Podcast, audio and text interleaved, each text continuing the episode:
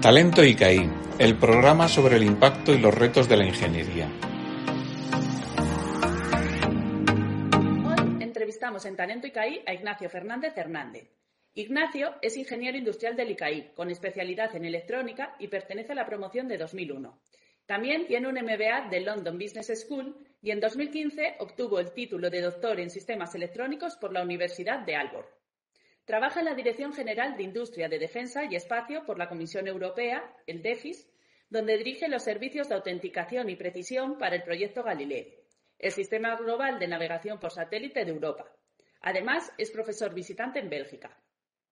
Ignacio ha sido galardonado con el premio Thomas Farlow por el Instituto de Navegación de Estados Unidos, en reconocimiento por sus contribuciones pioneras en el diseño y desarrollo de servicios en el sistema Galileo.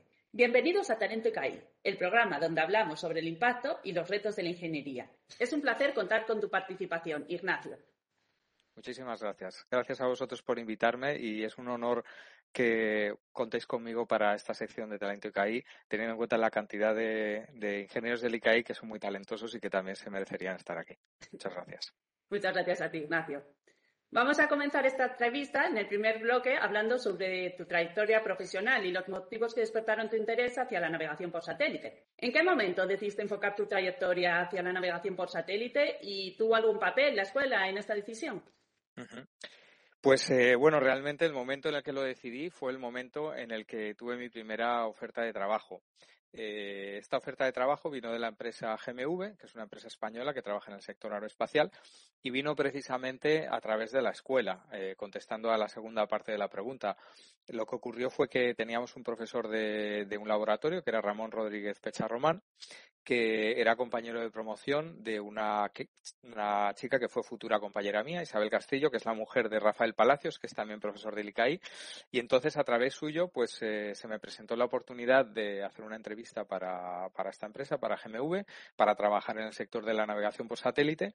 Y bueno, hice la entrevista, yo no sabía prácticamente nada de navegación por satélite, con lo cual todavía me planteo por qué me, me reclutaron, pero el caso es que lo hicieron, me hicieron una oferta de trabajo y, y la verdad es que el sector aeroespacial me, eh, me atrajo mucho desde el principio y fue la razón principal por la que me decanté por este tipo de carrera, pero fue eh, en gran parte, como digo, gracias un poco a la casualidad y gracias al ICAI.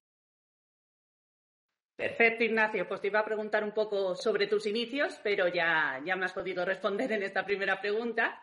Entonces, paso a preguntarte eh, qué recomendación darías a aquellos estudiantes del ICAI que estén planteando enfocar tu, su trayectoria hacia la navegación por satélite.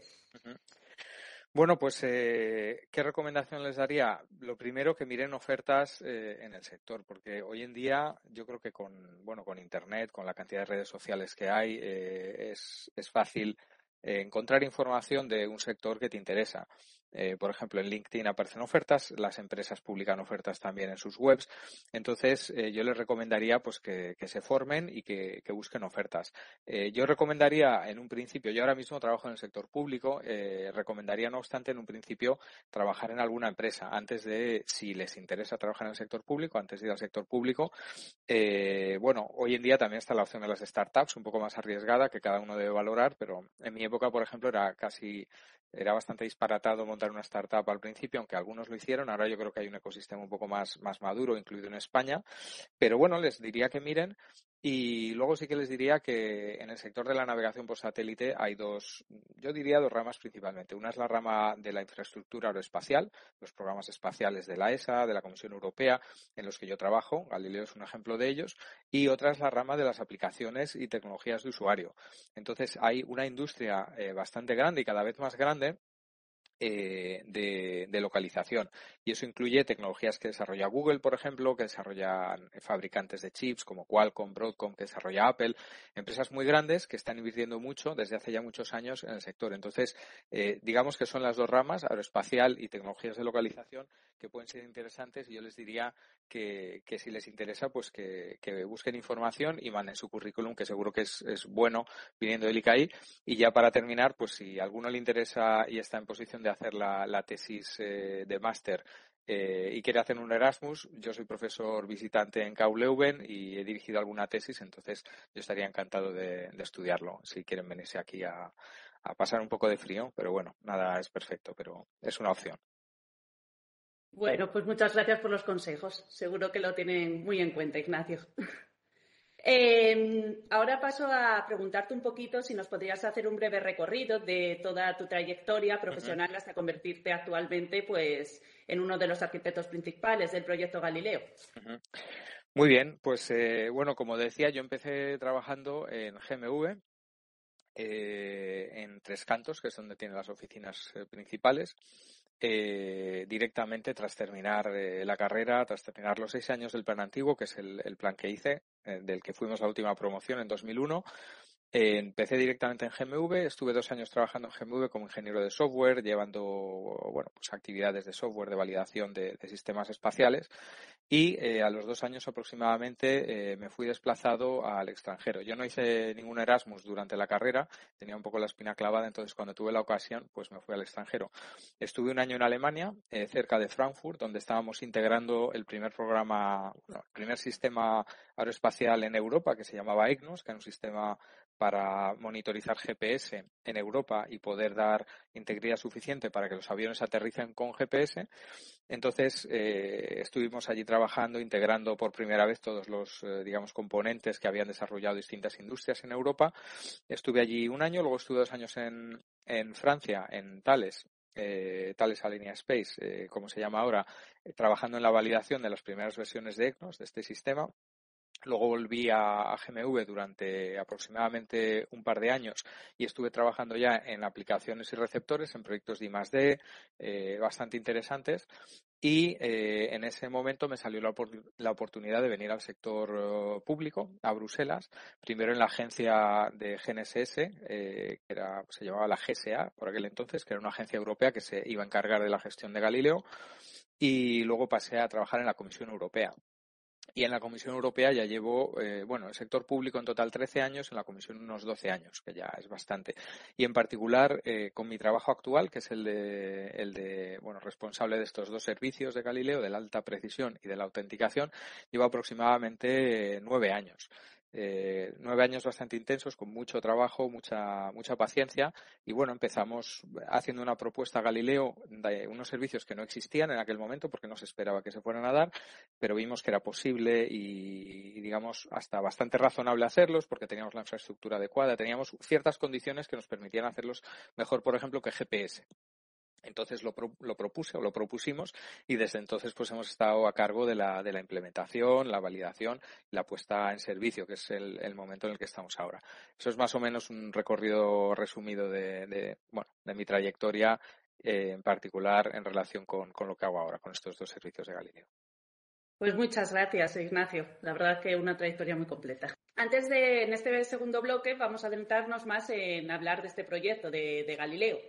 Pero antes de ello, ¿nos podrías contextualizar un poco el escenario en el que se mueve la navegación por satélite y cómo ha ido avanzando esta tecnología en los últimos años? Sí. Bueno, pues yo encantado porque es un tema que me apasiona. Eh, si no, bueno, no me, me, habría costado llevar tanto tiempo trabajando en esto. Bueno, pues eh, la navegación por satélite empezó con GPS, como, bueno, la navegación por satélite tal y como lo conocemos. Antes ha habido más proyectos, pero empezó con GPS aproximadamente a mediados de los 90 eh, que fue cuando GPS se declaró operacional, pero se declaró operacional eh, como un sistema militar. Eh, porque GPS principalmente es un sistema militar. El objetivo de GPS era que, bueno, pues que los, eh, los transportes militares o las tropas pues pudieran tener un, sistema de localización global que en aquel momento no existía. Entonces, eh, como curiosidad, podemos decir que la señal que utilizamos hoy en día todos en nuestros, en nuestros móviles, la, señal de GPS, es una señal que se creó eh, para ayudar a la, señal militar y tenía que estar abierta, es decir, tenía que ser tenía que no podía estar encriptada por razones técnicas. Entonces esa señal abierta por razones técnicas que GPS puso a disposición de los militares para que primero la procesaran y luego ya pasaran a la señal encriptada militar, pues empezó a usar en el mundo civil y, y, durante estos 25 años pues se ha ido desarrollando más y más. GPS ha visto que no podía ni debía impedir que esa ola eh, continuara de uso civil del GPS, porque era bueno también para su economía. Entonces, durante todos estos años, las tecnologías GPS y bueno, empezando por, siguiendo por GPS, se han continuado desarrollando hasta lo que, lo que conocemos hoy en día, que es miles de millones de receptores, eh, todos los móviles tienen un, GPS. Hoy en día, eh, GPS se usa para, para transporte, para aviones, como decía antes con el proyecto EGNOS, que tiene su equivalente en Estados Unidos, pero también para trenes, también para sincronización de redes eléctricas y muchas eh, otras aplicaciones. Entonces, dentro de este contexto, aproximadamente bueno, unos 10 años después de GPS, a mediados de, de, los 2000, pues Europa propuso crear su propio sistema para tener eh, pues, independencia tecnológica de una tecnología tan importante como luego se ha demostrado y eh, también para dar eh, unos servicios a, sus bueno pues a, sus gobiernos y a sus tropas pues que bueno que, GPS podía tener ciertas restricciones en su uso. Entonces Galileo empezó aproximadamente como digo a mediados de los do, de los 2000 y aproximadamente 10 años más tarde en 2016 empezó a dar sus servicios iniciales Ahora estamos en fase de servicios iniciales y esperamos en los próximos años dar servicios completos, pero los servicios iniciales son, digamos, están ya al nivel de, GPS, es decir, ya hoy en día en nuestros móviles todos, eh, yo diría que todos los móviles hoy en día eh, tienen Galileo uh, incorporado. Y aparte ya de, Galileo y GPS, eh, GLONASS tiene también su propio, eh, perdón, Rusia tiene su propio sistema que se llama GLONASS y China tiene su propio sistema que se llama Beidou. Entonces, eh, hemos pasado de un mundo en el que GPS era la única tecnología a un mundo que llamamos GNSS, sistemas o Global Navigation Satellite Systems, eh, que es un, digamos, sistema de sistema en el que eh, cada región de las cuatro que he dicho aporta su propio sistema, su propio GNSS y todos son interoperables entre sí, de manera que nuestros teléfonos móviles podemos usar todos eh, de manera combinada y tener las prestaciones que tenemos hoy en día, que, que, permiten, por ejemplo, pues tener una posición aunque estés en un cañón urbano en medio de una ciudad o, o bajo, bajo los árboles o en situaciones que GPS solo no podría ofrecer buenas prestaciones es un poco la. Espero haber resumido bien, un poco demasiado largo, pero haber resumido un poco la, la historia de nuestro sector. Sí, perfectamente. Mira, la segunda pregunta era que nos contextualizases un poco más de cerca el proyecto Galileo, pero creo que también hemos dado salida a, a esa pregunta. Mm, lo que sí nos podrías a lo mejor explicar o contextualizar más este programa que supone para Europa. Bueno, es una pregunta bastante interesante y que, que debemos ser capaces de responder porque Galileo es un gasto para la Unión Europea y tenemos que estar muy seguros de que es lo que queremos lo que queremos hacer y lo que queremos desarrollar y es un digamos un programa donde queremos invertir el dinero de los contribuyentes. En el caso de Galileo yo creo que la, decisión es bastante fácil. Eh, Galileo lo primero que aporta es soberanía a la Unión Europea. Como decía, hoy en día tenemos GPS que está controlado por eh, por el Departamento de Defensa de Estados Unidos como sistema militar. Tenemos el sistema ruso, GLONASS, que está también controlado por, eh, bueno, pues por el Ministerio de Defensa eh, ruso como sistema militar y el sistema chino Beidou que también es militar. Entonces, eh, ahora mismo no tener Galileo implicaría una, un escenario geopolítico en el que Estados Unidos, Rusia y China tendrían su propio sistema y Europa no lo tendría.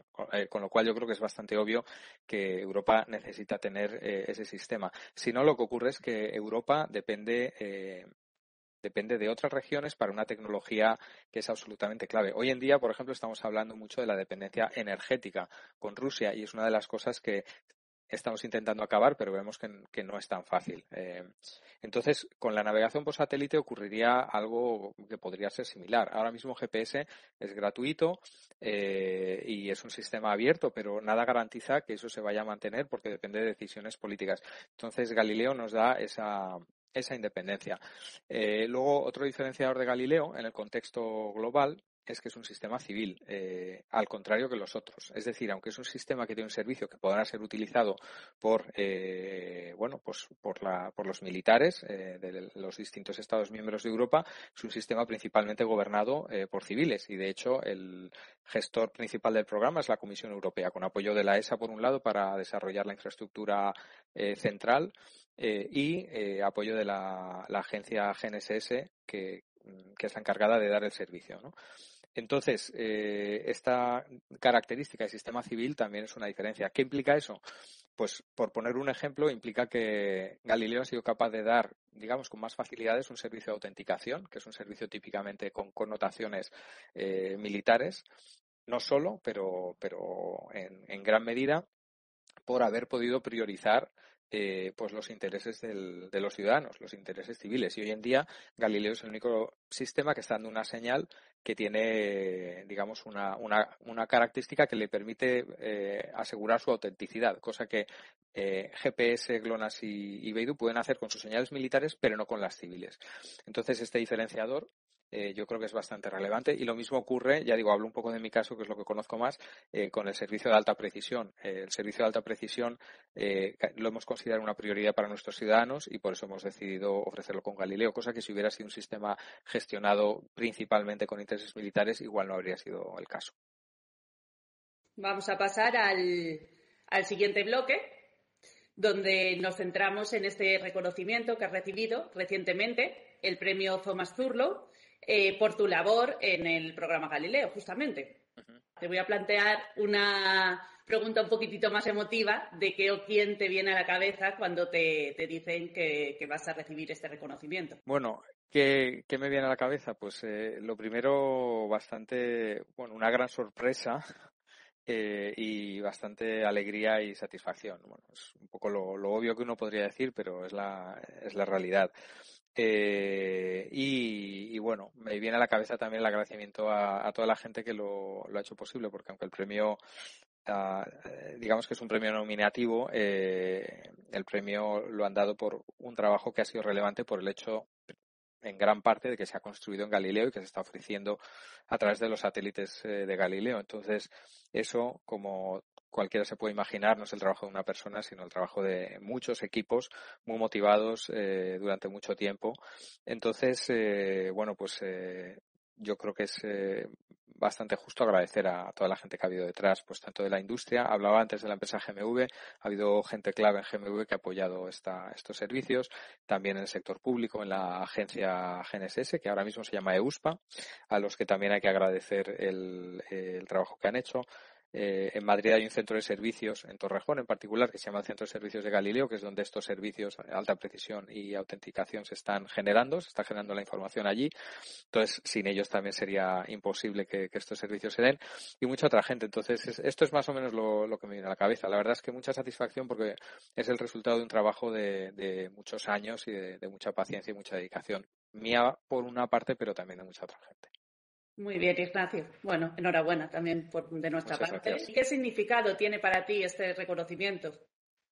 Bueno, ¿qué significado? Pues el, el contexto un poco del premio, ya, ya que me preguntáis, es, es un premio que da el Instituto de Navegación, que es el, digamos, la organización mm, sin ánimo de lucro que, vertebra un poco nuestro sector de la navegación por satélite y de la, de la navegación en general. Eh, y entonces esta organización pues da un premio anual a la contribución técnica del año, por decirlo así. Eh, y esto es el, el Thomas Turlo Award, con lo cual es un, es un, es un gran orgullo. Para mí el, significado es, es, muy importante. Es un sector relativamente pequeño comparado con, con otros, pero es un sector, como decíamos antes, con mucha importancia en la sociedad. Entonces, eh, bueno, pues ser de, de alguna manera, mm, bueno, incluido en esta en esta, o bienvenido en esta comunidad, ¿no? Pues eh, para mí es un, es un gran orgullo porque hay un montón de gente en este sector que, que admiro y que, que, de alguna manera pues han reconocido el trabajo que, que, hemos hecho con esto. Entonces para mí es, un, es una, una, una gran alegría y, y luego también una motivación para seguir trabajando porque, bueno, una vez que pues se recibe un premio, pues también hay que mantener un poco el, nivel, ¿no? Y, y, de alguna manera, pues, eh, bueno, honor, como se dice en inglés, ¿no? la gente que te ha dado el premio. Entonces, en ese sentido, también es una motivación para seguir adelante y seguir haciendo cosas útiles e interesantes con Galileo. Bueno, eh, pues muy bien, Ignacio. Que sea el primero de muchos, esperemos, ¿no? No sé. Tampoco, tampoco el objetivo es que le den a unos premios, pero bueno, siempre que sea, que valga para seguir haciendo cosas, por lo menos. Claro que sí.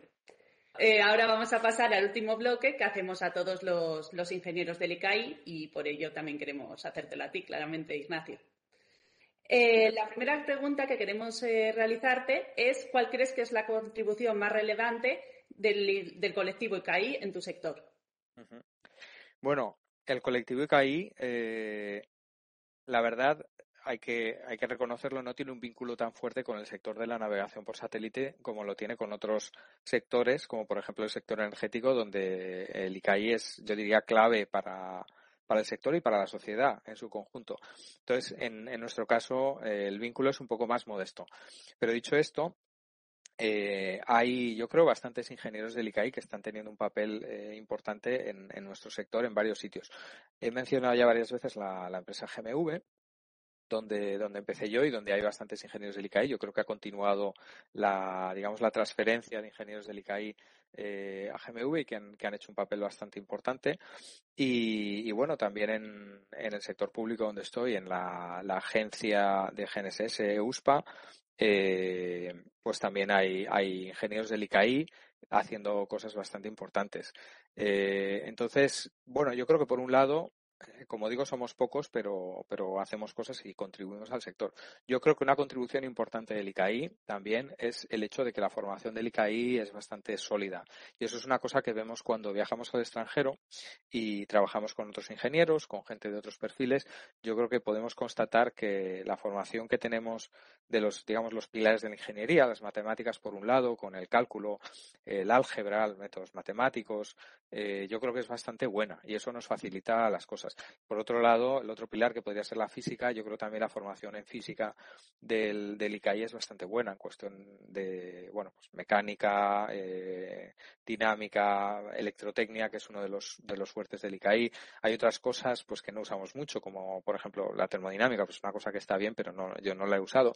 Pero toda la parte electrotécnica, de electrotecnia, por ejemplo, aunque mi trabajo en parte se refiere más a las señales para transmitir información y no tanto a la, a la transmisión de potencia, por decirlo así, al final eh, todo, toda la base adquirida en, en, señales y en, y en electrotecnia ha sido eh, bastante útil para mi trabajo.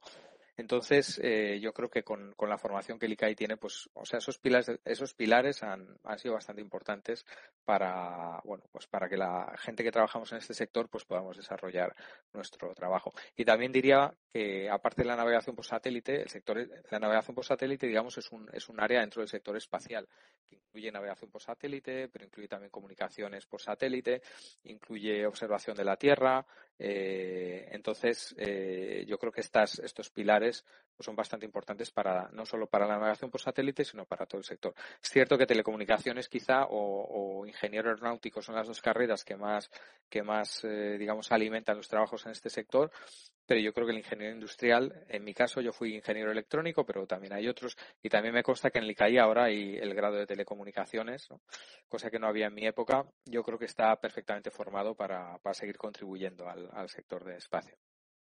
¿Y cuáles nos dirías que son los retos que se plantean para los ingenieros a futuro? Bueno, es difícil de decir. Eh, un poco por el perfil generalista que puede tener el ingeniero del ICAI, yo creo que los retos de los ingenieros del ICAI son los retos tecnológicos del mundo en su conjunto, casi diría. Yo creo que hay uno bastante obvio a corto plazo, que es el, reto energético. ¿no? Tenemos un problema energético en Europa, en el mundo. Yo diría a corto plazo el reto de dependencia energética que se está viendo con la guerra de Ucrania y a, medio y largo plazo el reto de las energías renovables, eh, las emisiones y todo esto. Y yo creo que el, ingeniero del ICAI está, pues, yo creo, formado especialmente de, una buena manera para afrontar estos retos. ¿no? hasta donde yo sé, hay muchos ingenieros del ICAI que trabajan en el sector eléctrico en España el sector eléctrico, bueno, se está renovando. Yo creo que el ICAI tiene que tener una participación eh, clave en, este, en este reto. Eh, por otro lado, eh, yo creo que, como decía, ah, hay muchos retos tecnológicos hoy en día. Uno es el, sector aeroespacial, en el que estamos viendo que hay una democratización en la que antes había, a lo mejor, pues muy pocos lanzadores, ahora empieza a haber más con SpaceX. Había muy pocos, muy pocas empresas comerciales que, lanzaban satélites, ahora hay muchas más. se está democratizando y, yo creo que el ingeniero ICAI está también bien posicionado ahí. Luego hay muchos otros sectores, la inteligencia artificial, yo me acuerdo las, las primeras nociones que tuve de inteligencia artificial, redes neuronales y todo esto, pues fueron en la carrera, eh, estudiando el ICAI y hace ya 20 años de aquello, ¿no? Ya ha tardado 20 años, pero ahora mismo ya es cuando está, está digamos, floreciendo el sector, ¿no? Eh, muchas otras, la robótica, por ejemplo, también es un, está bastante ligada a lo que se enseña el ICAI, nanomateriales, muchos retos tecnológicos. Yo creo que en general el, el perfil de ingeniero del ICAI puede, puede afrontar prácticamente cualquier, cualquier eh, reto tecnológico de los que existen actualmente. ¿Y nos podrías contar ahora alguna anécdota de tus años en la escuela del ICAI? Eh, bueno, anécdotas, hay muchas que se puedan contar hay algunas también. Pues, por ejemplo, que, me venga a la, a la, cabeza uno de los laboratorios de máquinas eléctricas. Bueno, no sé si seguirá siendo igual, pero teníamos una, una especie de almacén, una sala bastante grande con, con las máquinas con las máquinas eléctricas, con los, los motores eléctricos en los que hacíamos las prácticas. Eh, ahí se, se usaban, bueno, pues una, una potencia bastante alta, ¿no? Una, una corriente bastante alta comparada con lo que uno tiene en casa. Y había el peligro de que las máquinas se embalaran, cosa que nos advertían al principio del laboratorio, pero que en principio no tenía por qué pasar si hacías las cosas con cuidado. Bueno, pues en uno de nuestros, de nuestros laboratorios una máquina se embaló. Cuando se embala es que empieza a girar a una potencia que tiende a, al infinito, ¿no? Entonces se embaló una máquina, eh, saltó la alarma y me acuerdo que un compañero mío, justo que estaba en mi grupo de trabajo, fue el que apretó la seta para parar corriente eléctrica y, parar todo, la máquina y todo el laboratorio. De alguna manera nos salvó un poco de lo que podía haber pasado. Así que, bueno, eh, saludo a Diego si está viendo esto le doy las gracias también por, por haber hecho eso. Esa es la anécdota así que me viene a la cabeza de, de mis años en el, en el ICAI. Muy bien, muchas gracias por compartirnosla, Ignacio. Y ya por cerrar, eh, ¿nos podrías responder a por qué te sientes orgulloso de decir yo soy ICAI? Bueno, la verdad es que, bueno, ya he dicho bastantes, bastantes cosas eh, con respecto a esto. Eh, yo creo que el, uno cuando estudia en el ICAI, eh, como cuando estudia en la universidad, pues eh, pasa unos años muy importantes de, su vida, muy intensos, yo creo que muy intensos y yo creo que eso nos marca a todos.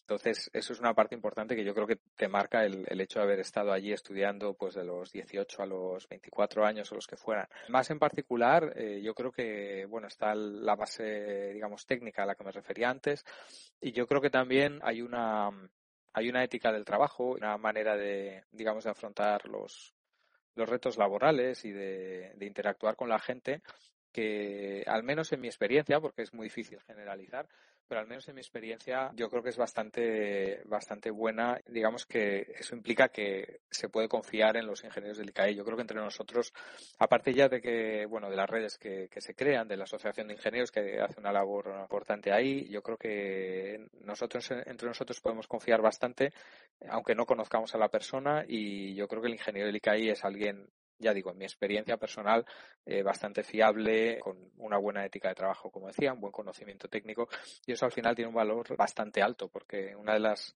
de las características más importantes de la gente con la que quieres trabajar es que puedas confiar en ellos.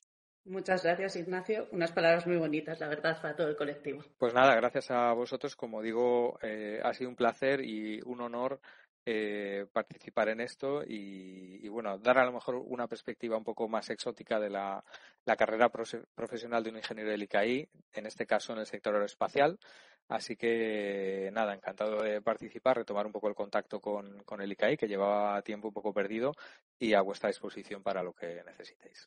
Igual, muchísimas gracias de verdad, Ignacio. Ha sido un placer. Gracias.